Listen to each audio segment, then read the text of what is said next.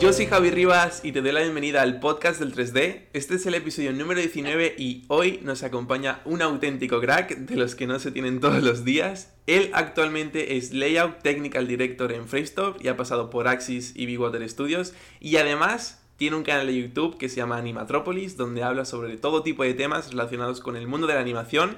Así que hoy tenemos con nosotros en el podcast del 3D a Jorge Sarriá. ¿Qué tal? Muchas gracias, Javi. Pues la verdad que bastante bien y encantado de estar aquí en tu canal. Un placer, un placer el mío de tenerte aquí por fin, que llevamos hablando ya un tiempo, intentando agendar esta, este episodio. Así que Jorge, como siempre hago al principio, coméntanos un poco cómo, cuál fue el punto en el que tú dijiste el mundo del 3D es al que me quiero dedicar. Eh, pues la verdad que más o menos siempre lo he tenido claro desde pequeñito. Y y simplemente, eh, yo cuando estaba estudiando bachillerato empecé con el tecnológico y por cosas de no era muy buen estudiante y tuve que repetir. Y entonces eh, pasé a leer artes porque realmente era lo que más me llamaba y dije, ¿por qué no he hecho esto antes? ¿no? Y, y yo pensaba dedicarme a algo de informática y no veía la posibilidad de hacer de la animación un trabajo. Entonces, ya sí que me empezaron a sonar algunas universidades relacionadas con esto y conocí sobre todo a un amigo de mi hermano que ya se había dedicado a esto y me motivó bastante a, ver que sí que se podía convertir en un trabajo. Entonces, de ahí eh, estudié el bachillerato de artes y sigue todo, todo bien, ya empecé las pilas y, acabé haciendo, estudiando animación. Qué guay, qué guay. Bueno, y también he visto que pasaste por, por la UTAD, que estudiaste allí. ¿Cómo fue? Porque también ha habido gente, pues he traído gente de, Animum, por ejemplo, también en el, episodio anterior fue con, Gonzalo, que fue a Nomon, y me preguntaron también eh, que, traiga a alguien de la Utah y que comente un poco cómo fue, su, cómo fue tu camino por allí. Eh, pues a ver, lo bueno que tiene la UTAD, eh, sobre todo lado es que aprendes de todo. el que estudié yo es distinto al que hay ahora, porque ahora sí que te especializas en tercero, según tengo entendido, en 3D o 2D, pero nosotros eh, simplemente cogías en cuarto las, las especializaciones que tú querías, ¿vale? Y aprendí, pues, desde guion, eh, incluso me metieron sonido, que eso me hubiese gustado que nos pusiesen otra asignatura, ¿no? Que, a ver, está, está bien y tal, pero creo que le dieron seis créditos a eso. En fin, sin enrollarme mucho, que, que, está bien porque aprendes un poco de todo. Y lo mejor que tiene es, eh, hay algunos profesores que son unas máquinas, sí y sobre todo que estás todo el rato como sumergido en ese ambiente de animación y, surgen proyectos con los, con los amigos que vas haciendo ahí y muy guay, la verdad. Sí, sí, también he visto que, que como que fuiste director y, escritor de una obra. ¿Esa la hiciste cuando estabas en, en la Utah? ¿Que fue como un proyecto, ¿no? Final o... Sí, es que en aquel momento, bueno, y ahora es, y ahora es parecido con el nuevo, el nuevo grado, pero en aquel momento, eh, en tercero, te dejaban desarrollar un, un corto proponer la idea. Ah, y, si te, y si la conseguías como eh, convencer a tus amigos de, y si quieres sumarse gente a tu proyecto, pues salía adelante. Y en aquellos momentos no era obligatorio, era como que lo tenías que hacer eh, aparte de las clases. Y entonces ya de por sí tenías que hacer trabajos para clase y demás, aparte del corto, pues, pues, pues costaba lo suyo y de hecho no lo terminé ni... Se supone que había que terminarlo cuando terminabas la carrera, como tenías todo tercero y todo cuarto para hacerlo. Y yo para cuarto aún me quedaba y de hecho tardé un año más. Joder, pero salió bien, ¿no? He estado viendo un poco y la verdad que está muy guay.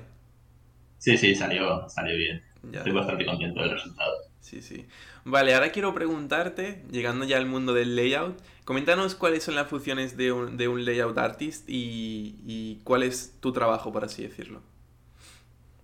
Pues mira, eh, lo de Artist además es un poco relativo según cada estudio, es lo que he visto. Está, o sea, tiene las pautas en común, pero luego, según el, estudio del departamento, se encarga de unas cosas u otras. Entonces, eh, de primeras, eh, construir las escena.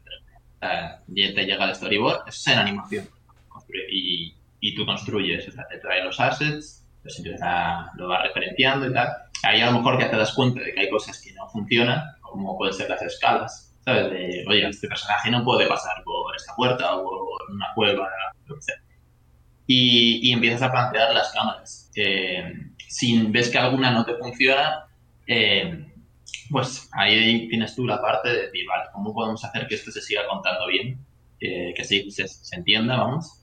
Y, y que se, se respete el storyboard. Eh, hay otros estudios en los que tienes mucha más libertad, otros se cierran más claro. el storyboard, eso va, va dependiendo. Y, y entonces el archivo final tiene que ser algo que le sirva al, al departamento de animación para poder ya animar. Claro, entiendo. Entiendo cuando te refieres a, por ejemplo, cambiar cámara y todo esto, es que ya tienes una cámara que te han dado otro departamento, por ejemplo, Previs o, esto, o vosotros tenéis que crear lo que es la cámara, el plano, bueno, teniendo de referencia lo que es el storyboard.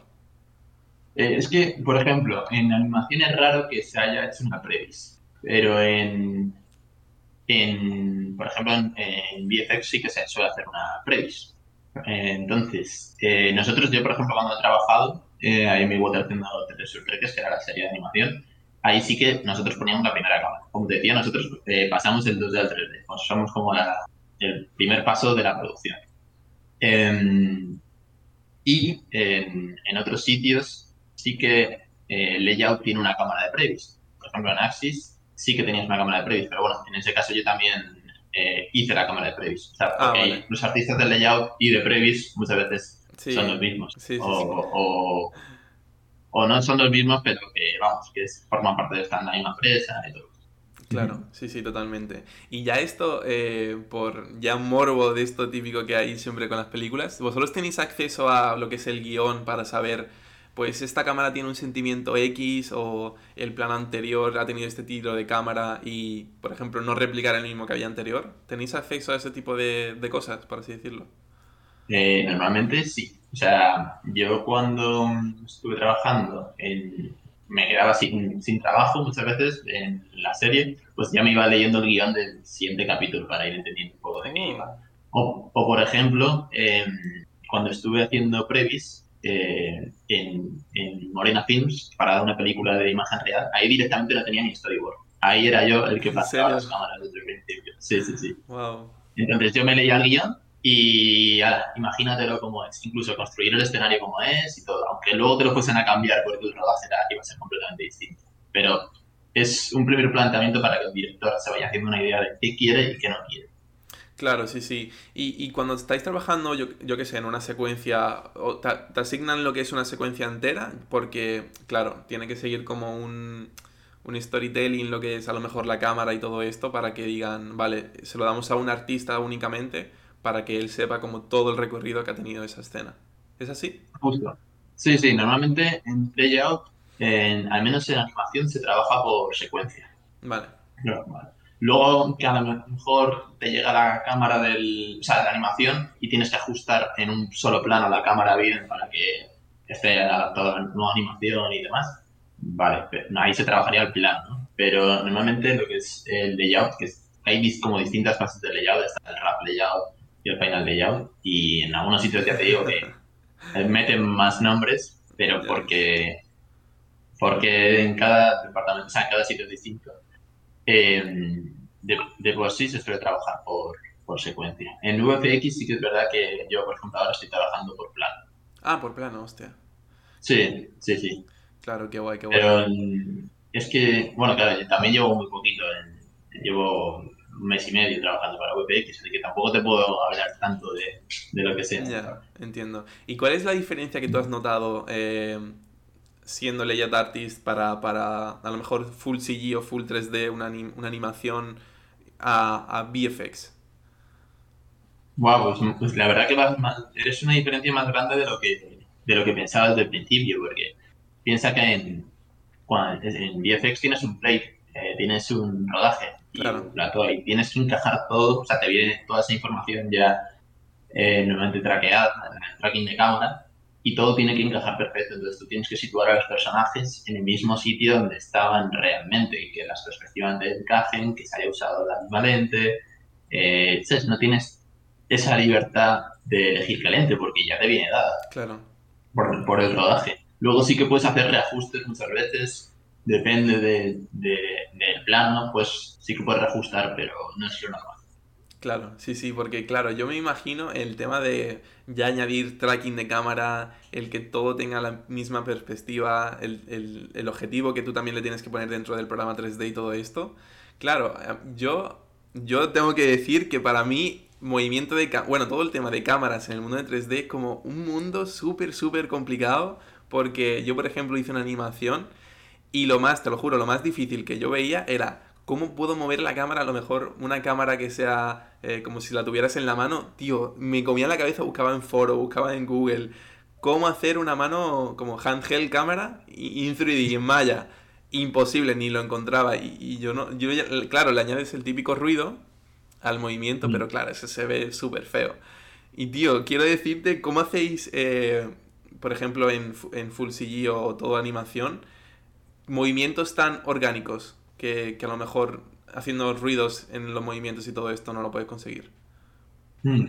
Pues para empezar, nuevamente eh, tenemos eh, un rig de cámara. O sea, intentando imitar cuáles son los movimientos y cómo se mueve una cámara real. Entonces, por ejemplo, es muy importante eh, dónde, desde dónde pivota la cámara. No es lo mismo que una persona tenga, si quieres imitar a un reportero o a alguien que, que rote desde aquí la cámara, que rote desde atrás, que una grúa, ¿vale? O no es lo mismo que un graver. No es exactamente lo mismo. Eh, entonces, ya partiendo de eso, es también mucho mimo de, hacer que la cámara parezca real. Eh, luego existen plugins y, programas de este estilo que te ayudan. a lo mejor le meten un ruidito y ya están establecidas ciertas... Tienes una librería a veces de movimientos de cámara para añadirle al que tú hayas hecho para que quede creíble. Claro, entiendo, entiendo. Mm. Yo la única solución que encontré en este, en este problema que encontré fue coger el móvil, poner puntitos en la mesa y hacer como un tracking de mi grabación para luego ponerla en, en lo que es el mundo 3D. ¿Eso lo hacéis mucho, mucho vosotros? Eh, a veces, o sea, como por ejemplo, en VFX sí que se traquea, pero eh, y, para animación existen plugins, eh, incluso para el Maya, que te puedes descargar gratuito, que coges la cámara de tu móvil y, puedes ir navegar ah, por, por, la escena 3D. Sí, sí, sí. Sí, sí. Eh, y existen cosas así, pero normalmente en animación, eh, vamos, yo tengo, entendido que igual llega otro layout artist con mucha más experiencia y me, y me dice, pero eh, se hace normalmente, lo animas tú. Tienes eso, tienes bibliotecas o tienes ruidos como que puedes ir añadiendo por capas, pero normalmente se hace manual. Claro. ¿Y qué dirías tú, ya por curiosidad, qué para ti lo más complicado de, de, tu trabajo, de ser layout artist? ¿Qué es lo más difícil que te encuentras día a día? Pues muchas veces eh, que estás trabajando en una secuencia y o las cámaras no cortan tan bien como te esperabas, hay muchos fallos en el storyboard que, que es que hay muchas veces que el storyboarder eh, no puede asumir, o sea, no puede tener un mundo 3D perfecto en la cabeza, entonces comete, comete eh, hay errores completamente normales. Entonces traducir todo eso a 3D y que quede bien y que tenga buen ritmo y demás, porque muchas veces incluso te tienes que adaptar al número de fotogramas que te dan. No puedes alargar tu plano tal, sino, o sea, como que desajustas otras, otras cosas, ¿no? Eh, y que todo encaje bien, bien, eh, para mí es lo más complicado. Claro, entiendo. Entiendo que tiene que ser como muy milimétrico todo lo que haces porque como que tiene el director pensado este plano, vale, este plano tiene que durar 100 eh, fotogramas y tú a lo mejor mm. piensas que 150 o yo que sé, 120 puede quedar un plano muchísimo mejor, con un movimiento más currado. ¿Y, qué pasa mm. cuando a lo mejor, eh, bueno, esto también lo hemos dicho mucho en el podcast, de que a lo mejor aportar como tu punto de vista en las dailies o en las reuniones que tengas con el supervisor y todo esto, de decir, vale, podemos intentar hacer este tipo de plano a ver cómo lo veis y todo esto. ¿Eso te ha pasado a ti alguna vez de decir, vale, este plano sé que quedaría mejor de este tipo de, de este tipo de plano o este tipo de forma y hacerlo y decir, hostia, vale, nos gusta, vamos a cambiarlo. Sí, mira, normalmente eh, ese tipo de libertad está muy relacionada con el presupuesto que hay. Porque cuanto menos presupuesto, más cerrado tiene que ser todo desde el principio. Ya el storyboard tiene que ser bastante de vamos a esto, que sabemos que funciona y no nos podemos permitir el, probar otras cosas. Claro, por ejemplo, mira, voy a decir, en, cuando estaba haciendo una serie, yo a lo mejor hacía alrededor de un minuto a la semana o algo así, ¿no? De layout, no sé, por decirte. Eh, depende de la secuencia, obviamente no lo mismo una conversación que te puedes sacarte un minuto en dos días, un plano contra plano, que una parte de acción, está claro, pero más o menos, por decirte. Y cuando llegué a, hacer previs en Axis, eh, igual me tiré con un minuto de, de cinemática un mes y medio. ¿sabes? Wow. Sí, ¿por qué? Porque se le daba vueltas todo el rato. De hecho, el story no estaba ni cerrado. Muchas veces nos venían versiones nuevas de animática y lo que habías hecho ayer ya no valía. Ese plano ya ni existía o, lo que sea. Pero porque eh, cuando te puedes permitir el darle vueltas y vueltas y vueltas hasta que quede fino, fino y el director lo tenga claro, pues eh, ahí puedes proponer más. Puedes, eh, de hecho, mi lead era también un poco el que me decía, venga, la animática sea así, vamos a tirar por aquí. Claro, entiendo, entiendo. Y, y además está, eso está muy guay porque yo me imagino, bueno, me imagino, ¿no? Es, eh, vosotros tenéis como un conocimiento más allá de lo que es el 3D, de decir cine, eh, historia del cine, también objetivos, planos y todo esto. Y claro, vosotros ya a lo mejor identificáis un, lo que es un plano diferente, una historia, un sentimiento y decís, vale, ya he visto algo parecido, vamos a intentar hacer algo que, que, claro, como tú has estudiado todo este tema, como que sabes qué tipo de plano es el que corresponde a esa secuencia, por ejemplo. Sí, pero también tiene mucho que ver con la persona que esté dirigiendo, porque, Claro, por ejemplo, cuando tuve que trabajar con, con Javier Fesser, eh, pues me vi todas sus películas también para entender eh, cómo él ponía la cámara, cómo, cómo le gustaban a él los movimientos y demás, qué tipo de lentes usa. Entonces, eh, eso también es porque una misma secuencia se puede contar de muchas maneras. sí, totalmente. Eh, entonces, eh, y por supuesto que tenemos que tener- ver mucho cine eh, y sobre todo verlo analizándolo, estudiándolo, que a veces es un suplicio porque no ves una película de manera normal. Claro. O, y si es de animación y, y hay alguna cosa que, yo que sé, una cámara, un movimiento que te chirría, joder, pues como que te saca de la película mucho más fácil. Y es una putada. Claro.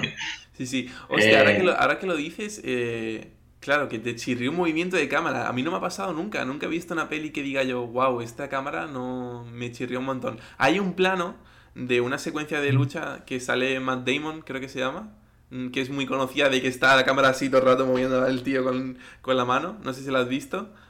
Que es en una casa, una Eh, pelea. Bueno, hay una secuencia que, es, pues- que, que está con la cámara y, y parece que, que el tío tiene que está así con la cámara, pum, pum, pum, pum, pum.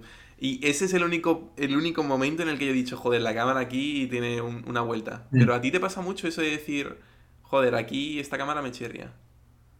Hay veces que sí, sí, sí, sí, Guau. me pasa. Bueno, y sobre todo ya cuando entiendes, eh, pones la tele y ves las cosas de Clan TV o lo que sea, Ah, sí. ahí, ahí, ahí, que claro, entiendes que los tiempos que te dan son los tiempos, pero ves cámaras que las frenadas son súper bruscas o, o que son, o que, joder, una cámara, por ejemplo, lo que hay que evitar, a cierto modo, ¿no? Si se busca, se busca, pero lo que normalmente hay que evitar es que se note que sea 3D, hay que evitarlo eso. Claro. Entonces tiene que parecer una cámara natural. Eh, y muchas veces, eh, como no usan rigs de cámara o ponen la cámara van de un fotograma al otro y la, la interpolación entre medias es un desastre o cosas de ese tipo que fijas y Entiendo, entiendo, entiendo. ¿Y cómo haces tú para que tu cámara se vea realista y no se vea 3D? ¿Qué paso sigues? tú? Pues a ver, sobre todo porque, ya te digo, de ver muchas veces cine, de fijarte, tienes, sabes qué cosas funcionan o, y qué no, qué corresponde a una cámara real. Eh, que hoy en día, fíjate que con los drones y todo esto se puede, y te se pueden hacer todo tipo de locuras, ¿no? Sí, Pero, pero aún así, notas si la cámara tiene peso, ¿no? A ver si, si corresponde el, el cómo, pues cómo se empieza a mover y cómo frena. Tiene muy, eso es bastante importante. Y sobre todo, por dónde pasa entre la posición del principio y la de final.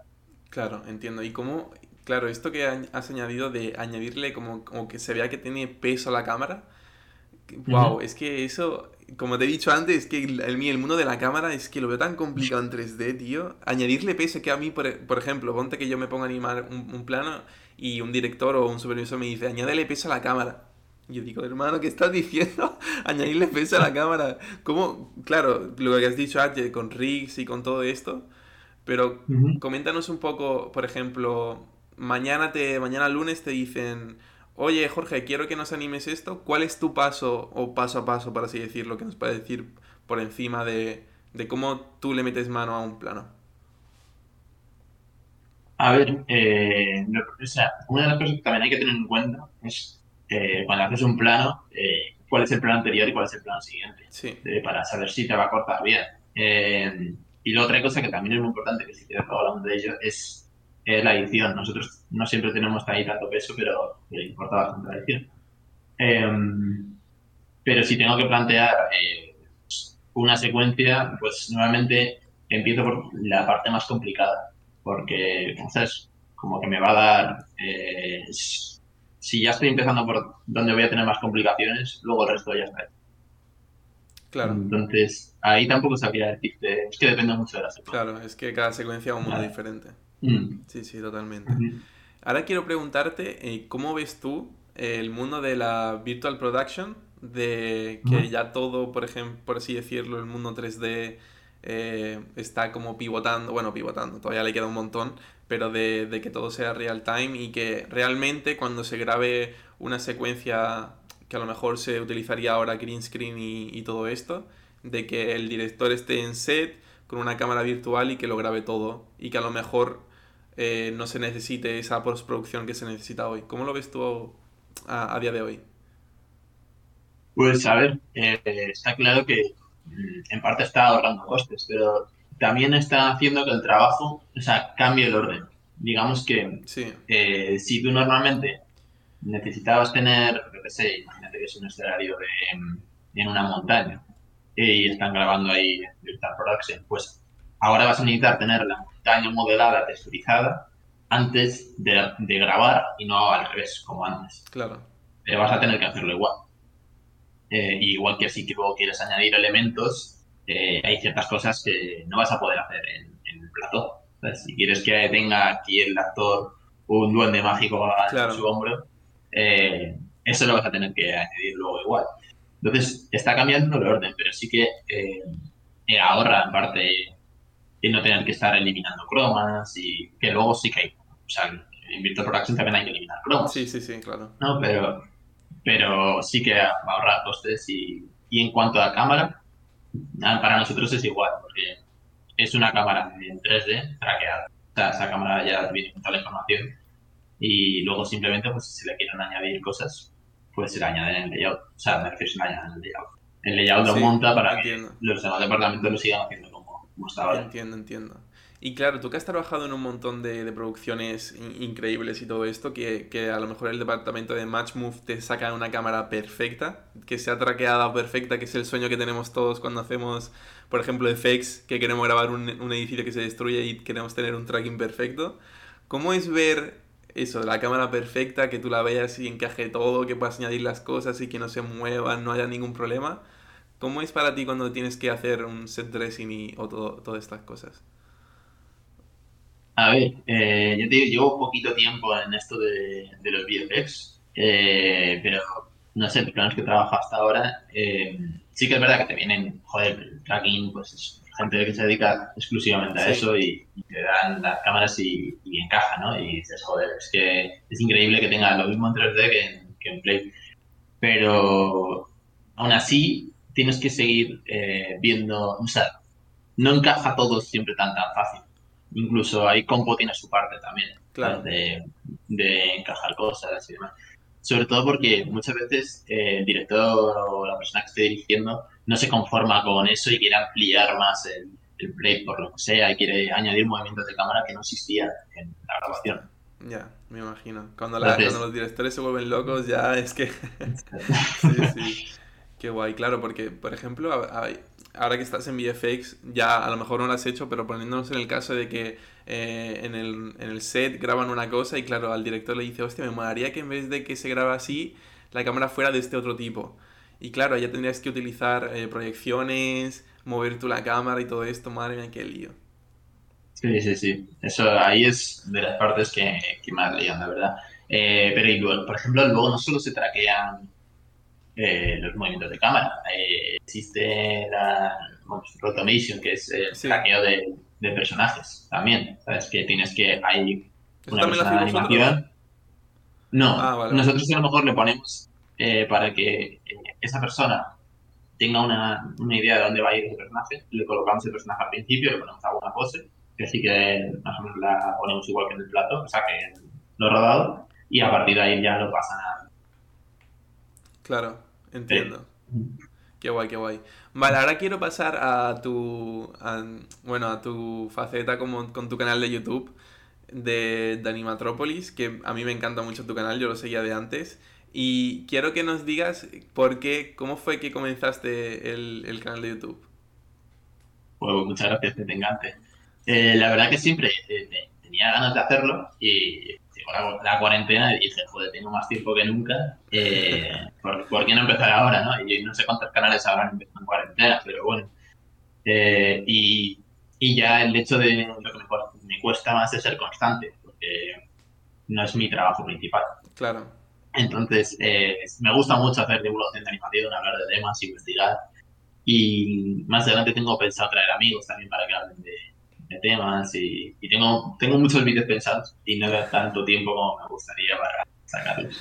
Sí, sí, a mí me pasa, a mí me pasa algo parecido, no tanto a nivel tuyo, porque esto al ser como cada semana, cada martes, como que me obligo a decir, vale, cada martes tiene que estar. Tú te, tú te, te, te ordenas el tiempo como tú quieras, pero el martes a las 5 tiene que estar un nuevo episodio. Entonces como que tengo esa excusa pero claro, yo me pongo en la situación de no tener que subir, por ejemplo, un vídeo a la semana. Y es como complicado porque no tienes a nadie por encima tuyo diciéndote, oye, tienes que grabar el vídeo, tienes que editarlo, tienes que publicarlo. Eso tiene que ser complicado.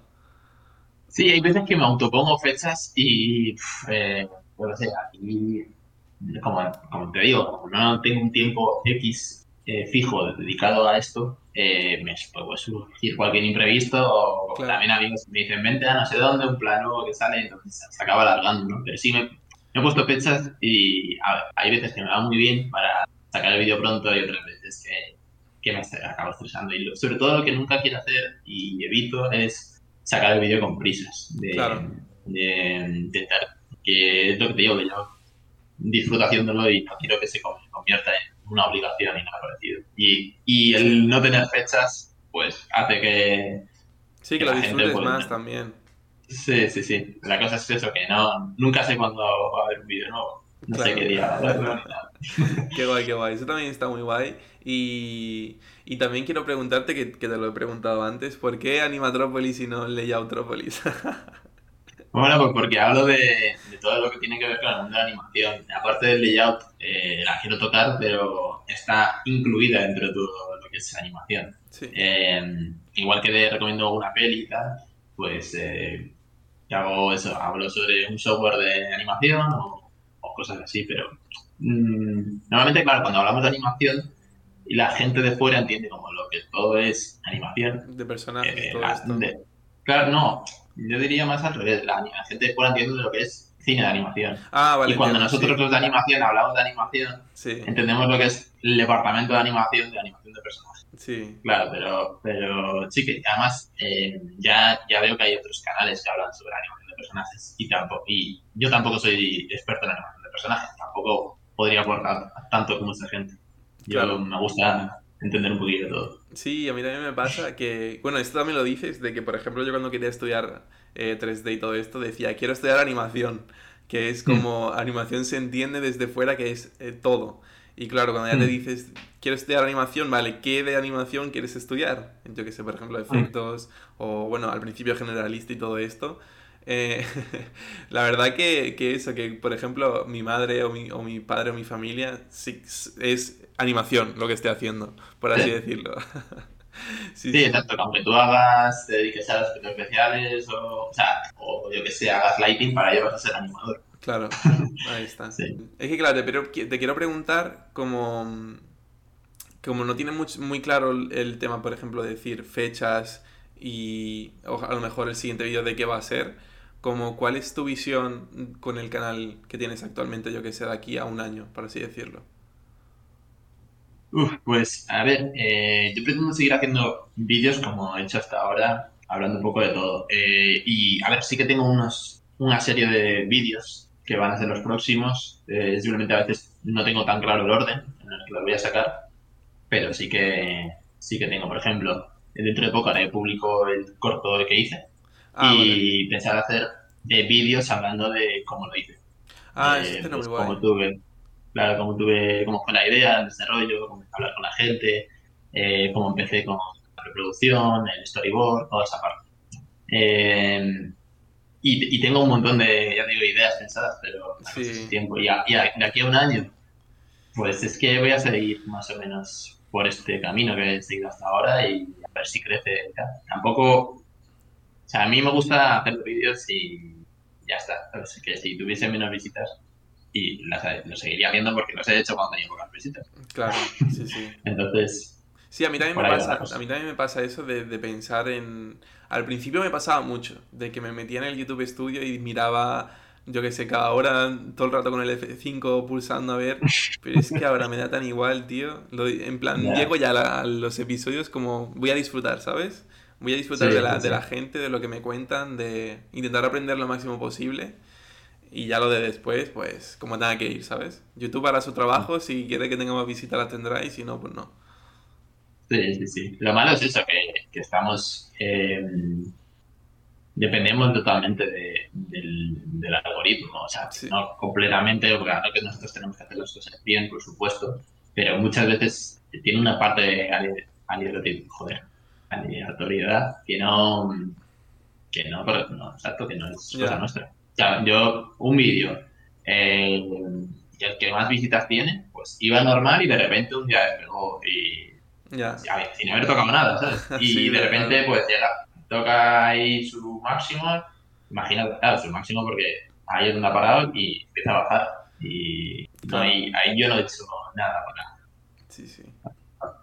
Qué guay. Y, y quiero preguntarte, eh, ¿crees que, yo qué sé, tener un canal de YouTube o tener algo relacionado con una marca personal dentro del mundo del 3D te puede ayudar, yo que sé, a conseguir tu primer trabajo o no sé si a ti te ha pasado de, que te han conocido por tener tu canal de YouTube y te ha facilitado, yo que sé, hablar con alguien o conseguir algo, bueno, conseguir algo, parece esto soborno o algo así, pero eh, no sé, algo relacionado con eso. A ver, a nivel de dentro de lo que es o sea, que me contrate una empresa de animación por canal de YouTube, no lo creo, pero sí que me han llegado encargos por el canal. De, oye, ¿me puedes hacer esta animación tal? Que normalmente he dicho que no, porque además eh, el tipo de persona que me llega por ese medio eh, no la veo muy informada, no sabe lo que, no sabe lo que quiere, no sabe ni lo que te está pidiendo. Y además, cuando le hablas de costes, eh, de lo que cuesta hacer una animación, la gente no se hace la idea de lo que cuesta una animación. Ya. claro. Entonces, eh, y además me han llegado cosas de decir, vale, pero es que esto no lo voy a poder hacer.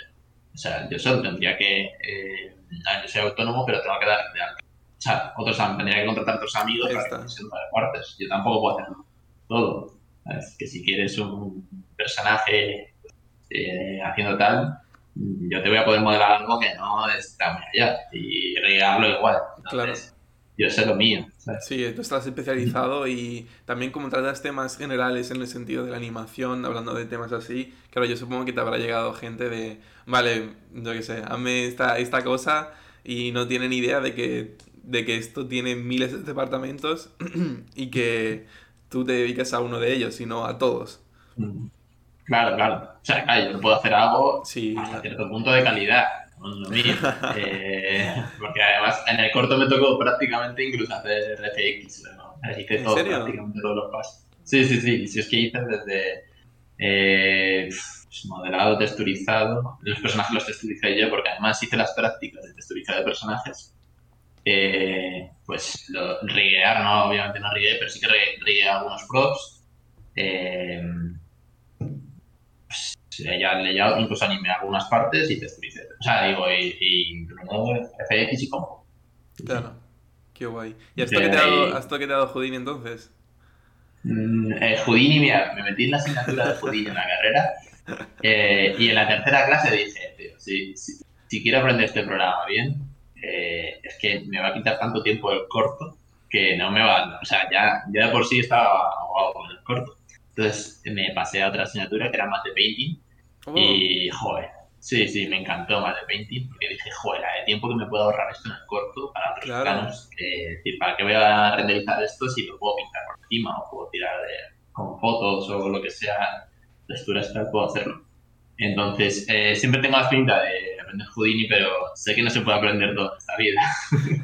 claro, claro, porque vosotros utilizáis Maya en el sentido de todo, de todo vuestro trabajo está dentro de lo que es Maya, por ejemplo. Sí, normalmente el layout eh, se hace en Maya. Claro, y ahora que, Eh, que, que también he como he conocido, porque he visto en YouTube varios vídeos de, de un programa que se llama Claris, no sé si lo has utilizado tú, lo has visto. Claris. No, no lo he usado, pero sé, es una, un scene assembly, ahí se monta un poco la escena, Sí. eh, pero ahí, aunque se monte la escena, normalmente la animación de cámara, las cámaras las vas a poner en Maya. Normalmente. Eh, porque mm, existen otros como Katana también, eh, el de Foundry, pero, pero es lo que te digo, normalmente vas a trabajar eh, porque tú al final estás entregando un archivo para animación. Sí, Entonces, eh, y estás usando rigs de personajes. Y los rigs, normalmente, eh, es muy difícil encontrarte eh, un rigger que sepa Houdini, o que los hay, por supuesto, ¿no? Sí. Pero, pero como hay tan pocos, está tan establecido en Maya, eso cuesta mucho cambiarlo. Y sobre todo para empresas grandes que ya tienen pipeline, que han invertido tanto dinero en hacerlo, cambiar ahora o les supone una ventaja brutal claro. o no, no. Sí, sí, entiendo totalmente. ¿Y cuál Mm. dirías que es la espinita que tienes clavada de que a lo mejor te gustaría probar otro departamento o, yo qué sé, mate painting, como has Mm. dicho, o decir, vale, me gustaría hacer esto en mi carrera profesional? Pues si no estuviese haciendo layout, creo que lo que más me gustaría sería el lighting. Lighting. El lighting me, me encanta el lighting, sí. Me- me- cada vez que tengo que, qué sé, con cosillas mías de proyectos en casa, iluminar algo me lo paso súper bien, súper bien. Eh, pero luego me doy cuenta que me lo paso mejor incluso una secuencia, ¿no? Cuando me dan story o lo que sea. Entonces, eh, pero sí, además, eh, tiene, está muy complementado el lighting con el layout porque, porque cuando tú compones una imagen, luego la realmente te va a dar los pesos visuales de la imagen es la luz. Si por mucho que yo te ponga un elemento en la esquina ahí que quiero que, que la composición en, en gris así, todo plano, parece que sí que funciona, si luego en iluminación no favorecen esa composición, eso Claro. no va a ser así. ¿sabes? O Entiendo. sea, tiene que estar premeditado antes, sí. Qué guay, qué guay. Pues a ver Mm. si algún día pruebas iluminación, porque claro, tengo entendido que iluminación se hace ahora con Houdini. Así que tendrás que aprender Houdini y meterte con todo ese mundillo, así que wow, una locura. Ya, ya. Ya, la verdad que es que están saliendo ahora tantas, tantos programas y por ejemplo Unreal también, sea un poquito de Unreal, me, me encanta, y, pero es eso que no me da la vida para todo. Ya, Además, claro. si, no, si no tuviese el canal, pues seguramente sí que exploraría más cosas y tal, pero, pero bueno, ya cuando lance mi proyecto, o sea, por- me gusta hacer proyectos y, y hago otro proyecto más grande, eh, seguramente el canal como que saque menos vídeos o ya veré, Claro, ya, claro, pero claro. también os iré contando cómo, cómo va y todo. Ya. Sí, qué guay, qué guay. Vale, perfecto. Pues pasamos ahora a un par de preguntas que nos, ha nos han hecho por Instagram. Eh, la primera es Dani Arias, VFX, ¿qué presentar en una reel para optar a un puesto de layout?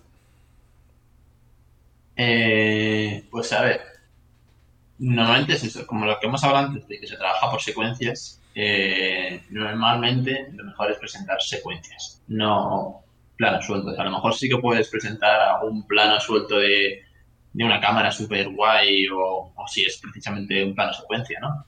Eh, pero normalmente trabajas por secuencia y el, el supervisor del departamento va a querer ver eso. Entonces va a querer ver, eh, a lo mejor, cómo has planteado tú algo desde cero sin storyboard y otra con storyboard. De, pues saber cómo, cómo, qué capacidad tienes para traducir el 2D al 3D, ¿vale? Convertirlo en 3D. Eh, y eh, lo que te decía de qué mm, capacidades tienes tú de, de pasar de un guion a, a una idea directamente. ¿vale? Eh, porque de hecho, eh, yo por ejemplo tuve que hacer un test para una empresa eh, para entrar en puesto de layout y, y me, me hicieron eso. Me hicieron, no me dieron un storyboard, me dieron un guion. Ah, entiendo. Un guion y de ahí ya sacar tú lo que es el tiro de cámara y todo esto. Me dieron un guion y unas condiciones. me- ¿Sabes? Como te pueden decir, eh, oye, que solo haya 12 planos y que no dure, no dure más de un minuto. Claro, Y a partir de ahí, y te damos estos assets. A partir de ahí, venga, construye. qué guay. Entonces, eh, en una red de, de layout, eh, lo importante, o sea, tiene que ser, por ejemplo, la acción, es donde se va a ver un poco que manejas bien las cámaras, porque la- al fin y al cabo las estás moviendo, ¿no? Eh, pero también es importante que también tengas planos fijos como políticas, cómo funciones, eh, una buena edición. La edición es súper importante en una red de layout. Sí. Entonces le diría eso. Claro, perfecto. Pues ahí lo llevas y la segunda pregunta es de Mauricio González, barra baja 3D, que nos pregunta qué es lo más importante de tu trabajo y qué conocimientos se requieren. Toma ya. Uf. Eh, fácil, pero ¿qué es lo más importante? Es que, eh, a ver, mm, el perfil de layout es alguien que, que sabe un poquito de todo, ¿sabes? Como que se, tiene que ser polivalente por si, yo qué sé, pues eh, falta aquí por modelar algo o lo tienes que rellenar tú, aunque sea un rig simple, pues lo haces Claro. para que todo se entienda. Incluso hay veces que metemos efectos cutres, pero que se entiendan, ¿sabes? Que si hay una explosión o lo que sea, pues aunque yo que sea un polígono esto lo haces. Pero te diría que, que lleves, que sepas mucho de, de cámaras. ¿sabes? Claro. de- si no le puedo dar una respuesta no Nada. sé.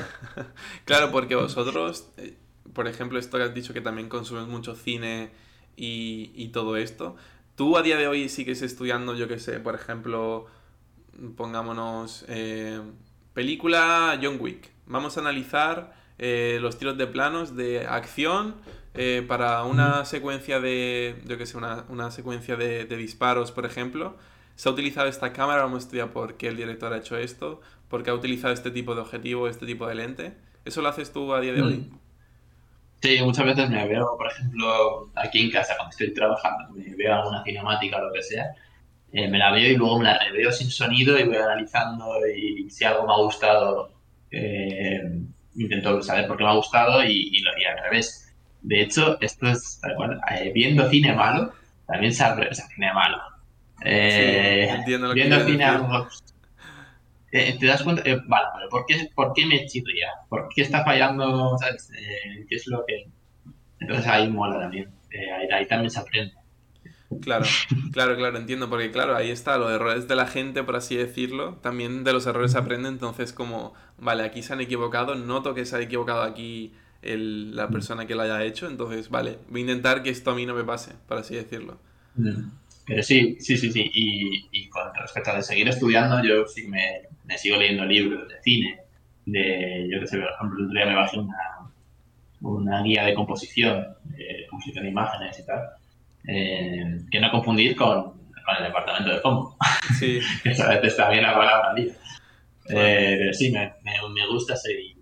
Además, me gusta y creo que, que si quieres seguir trabajando, tienes que estar en constante formación. claro. ¿Y qué le dirías a alguien que quiere meterse en el mundo del layout, que está empezando, que tiene a lo mejor conocimientos de 3D, pero quiere dar el paso a entrar en ese departamento? Pues mira, una de las cosas buenas que tiene el layout es que te puedes hacer una reel mm, sin, sin demasiada complejidad a nivel de, por ejemplo, un modelador, pues igual y- igual que coge un personaje, un concept y lo modela, pues nosotros podemos coger assets que haya por internet, eh, yo qué sé, pues co- coger cualquier rig y, y una story de que hayas visto por ahí y traducirlo. Y yo qué sé, te pongo esto como ejemplo porque lo estoy haciendo yo ahora. Eh, yo vi una story de un tío de Sony y me, que es como una chica que lucha contra, contra unos osos de peluche, como contra peluches y tal. Y me cogí, me cogí, vale, rigs de chica, pues el que más me gustaba y que quería que me encajara con las proporciones. Rigs de monstruos, de peluches Sí. y tal. Y me lo voy haciendo, me lo voy bajando. Y son de, muchas veces hay alguno que he comprado y otros que son de dominio público. Y en escenarios que te puedes hacer con cubos o con cosas que te veas de, por ahí de fotogrametría que hayas encontrado y las modificas y tal. Y ya empezar a animar y poner cámaras. Ya está, no, no ya está. con eso puedes empezar a hacerte una red de yo. Claro, claro, entiendo. Además, eso es lo que tú dices que está muy guay de, de poder utilizar como diferentes access- assets y que realmente tú solamente te enfoques en lo que es el movimiento de cámara, el layout y todo esto. Porque claro, a lo mejor hay otros departamentos, yo que sé, modelado, que para que tu reel quede súper guay, a lo mejor eh, un environment que quede guay, eh, una iluminación y que como Mm. que resalte ese trabajo que has hecho de modelado, como que también necesitas ese como ese conocimiento, por así decirlo. Sí, sí, sí, justo. Si es que eh, hay departamentos, o sea, hay perfiles que lo tienen más fácil que otros para, para hacerse una PIN. Luego ya conseguir trabajo es otra historia. Claro, ahí está, Eh, cada uno en su mundo. Pero, claro, claro. Pero, por ejemplo, eh, pues un lighter lo va a tener más complicado porque va a tener que conseguir eh, assets para montar un escena, va a tener que poner la cámara, va a tener, ¿sabes? Como que va a tener que hacer otras cosas, por ejemplo, que estén los assets bien texturizados y funcionen bien. Eh, joder, pues eh, es complicado encontrar en internet cosas. Al menos más complicado que no es, no es extremadamente complicado, pero, Claro. pero es más complicado. Sí, sí, entiendo perfectamente. Vale, perfecto. Pues vamos a pasar ahora a ver un trabajo que has hecho tú en, en Axis. Era de, de una cinemática de Magic. Así que vamos a ver el trabajo que hiciste ahí, que nos expliques un poco eh, esto que has hablado en el, en el episodio, a ver cómo se traduce en, en la cinemática que hiciste. Así que nos vemos ahora. Vale, no sé si ponerla sin sonido. Porque si no se va a tapar. Sí, ponla No sin sonido, ponla sin sonido. mejor. Sí, sí. Vale, pues mira, voy contando. En esto, todo, Eh, todo lo que es la cinemática la hiciste tú en tema de layout o trabajaste con más artistas? No, no, trabajé en... Éramos dos artistas haciendo cinemática, luego un lead y luego, claro, el, el, estaba el supervisor y el director. Eh, es que, eh, luego también la jerarquía para hacer este tipo de cosas en cada sitio varía. Pero normalmente, yo por ejemplo, en The Water no tenía lead, tenía directamente hablar con el supervisor. porque Claro. ser un departamento pequeñito. Normalmente el layout nos depende mucho de cada producción, pero no suele ser un departamento muy, muy grande. Claro. Eh, por lo que te digo también, un artista layout se puede sacar una serie de estas un minuto a la semana, o lo que sea, entonces si el capítulo dura 11 minutos, eh, incluso más te diría, ¿eh? porque mm, nosotros sacábamos 11 minutos entre 5 en una semana. Wow. Bueno, sí, sí, mira, mira. esto lo hizo la, eh, una chica que está, está conmigo también. Eh, a mí me dio un poco de pánico al hacer el proyecto también, porque, joder, Sí. primero. eh, veía, sí, veía también un salto grande entre lo que yo había hecho en la serie y esto. Entonces, que aquí eh, las cámaras no las podías dejar tan, tan sucias o tan, o tan, o, o tan limpias, precisamente como antes, sino que tenías que darle muchísimo más mimo. Entonces, mira, a partir de justo, después de este plano ya es todo, hasta el final es mi secuencia. Esto lo destruyó Eh, entonces. Sí, mira, al principio aquí eh, nosotros poníamos las props en entrevis y luego en base a esas poses los actores rodaban el mock Ah, vale. Eh, ¿vale? Entonces luego ya nosotros nos llegaba el mock y, Oh, y, y ya pues, pues ajustábamos las cámaras. Por ejemplo, me acuerdo que este plano me costó bastante. De aquí, eh, porque parece una tontería, pero encajar los ritmos y todo, eh, Ya. demonio. Eh, encaja- me costaba que las velocidades encajasen bien y todo. Este plano, por ejemplo, también han cambiado, ¿eh? no son exacta- exactamente iguales co- como, los planteé, porque también me fui y luego no, no llegué a terminar todo este proyecto. claro. Eh, pero sí, eh, Está muy guay, tío. A mí me mola mucho la- la- el movimiento de la cámara, por ejemplo, ahí que se enfoca en lo que es el- la mano. Como que no está la cámara parada, que sino que tiene un movimiento sutil, o por lo menos eso es lo que a mí me da la sensación.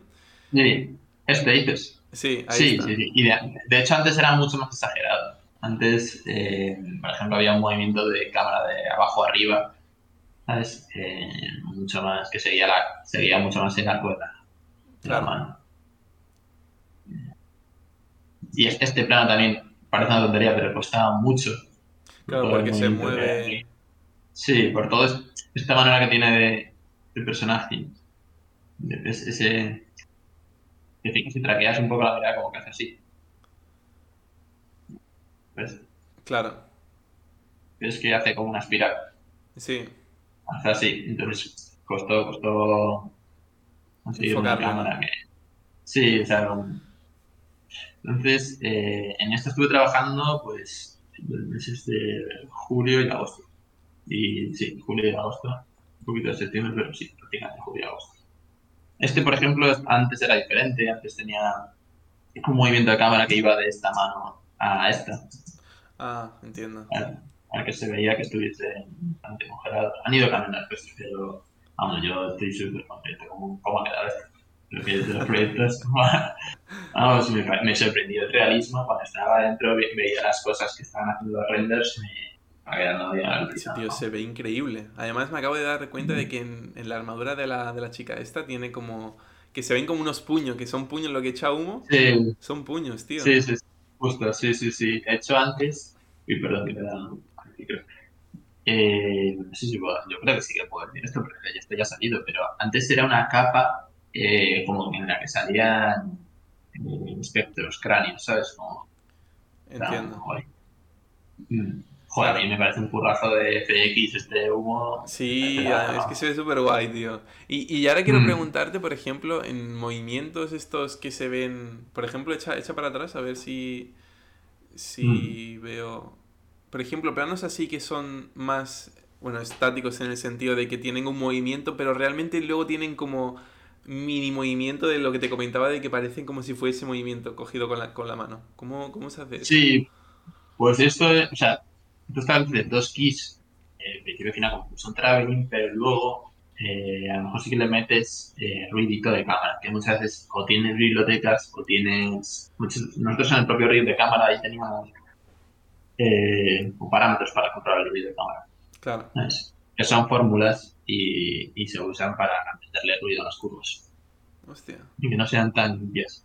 Por ejemplo, eso normalmente no lo vas a ver en una serie de animación, porque eh, para niños, como quiera que todo, sea muchísimo más limpio y demás. No, no sé. Y sobre todo también porque no hay tanto dinero como para estar metiendo en una serie en la que quieres sacar 11 minutos a la semana los ruidos de cámara. Esto, Claro. Y, ahora, porque por ejemplo en 3D Max sé que existe una cámara que se llama Target. Bueno, en Maya seguramente habrá algo parecido.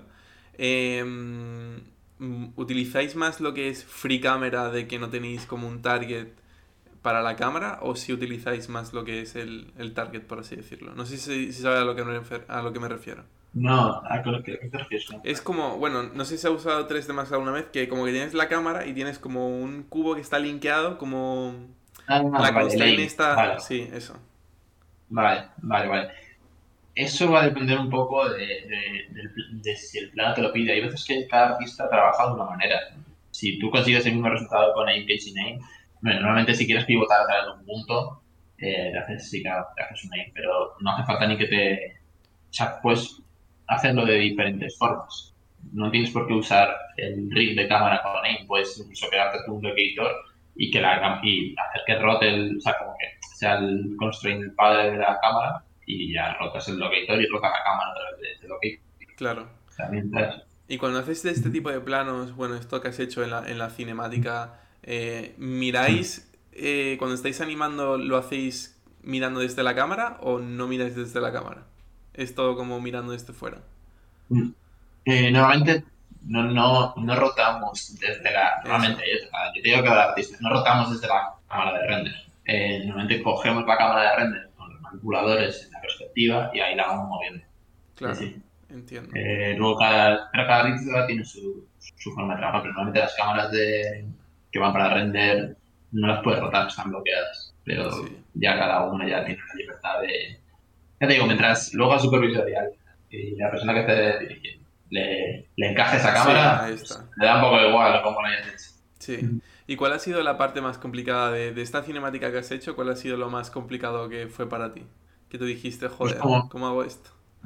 Sí, como te digo, eh, no había, o sea, eh, Mira que hay cámaras que, parecen, que pueden parecer más complicadas, como puede ser. Eh, esta al principio tenía un movimiento de cámara cuando ella se levantaba. Mira, esta parece, puede parecer más complicada, esa no me costó tanto como lo que te hablaba antes de encajar los ritmos de las velocidades claro. con la cámara, de los personajes, a que todo cortase bien. Eh, le dieron mucha más importancia a eso. O sea, teníamos todos los días o sea, review y cada semana luego con el director para, para ver la nueva lo que habíamos hecho cada día. El día anterior. Hasta, se le daba mucho, mucho mimo que todo estuviese bien hilado. Sí, totalmente. Qué guay. Mm.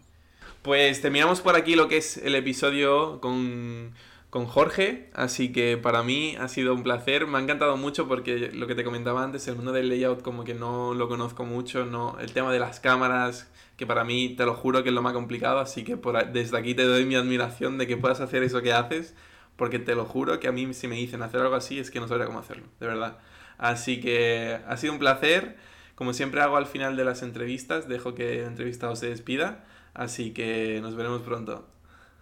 Pues muchas gracias por esta entrevista. Ya te digo, todo tiene su complicación. ¿eh? Sí. Hay que restarle importancia nada, pero eh, a veces sí que a mí, a mí, me duele un poco que, que Layout sea un departamento infravalorado muchos No, eh, pero, pero no, no, se pasa, ¿eh? pasa, pasa más de lo que crees. Y nada, de verdad, muchísimas gracias por esta entrevista, me lo he pasado súper bien y espero que te vaya muy, muy bien con el canal, tío, porque tiene muy, buena pinta y, y sé que va a despegar bien.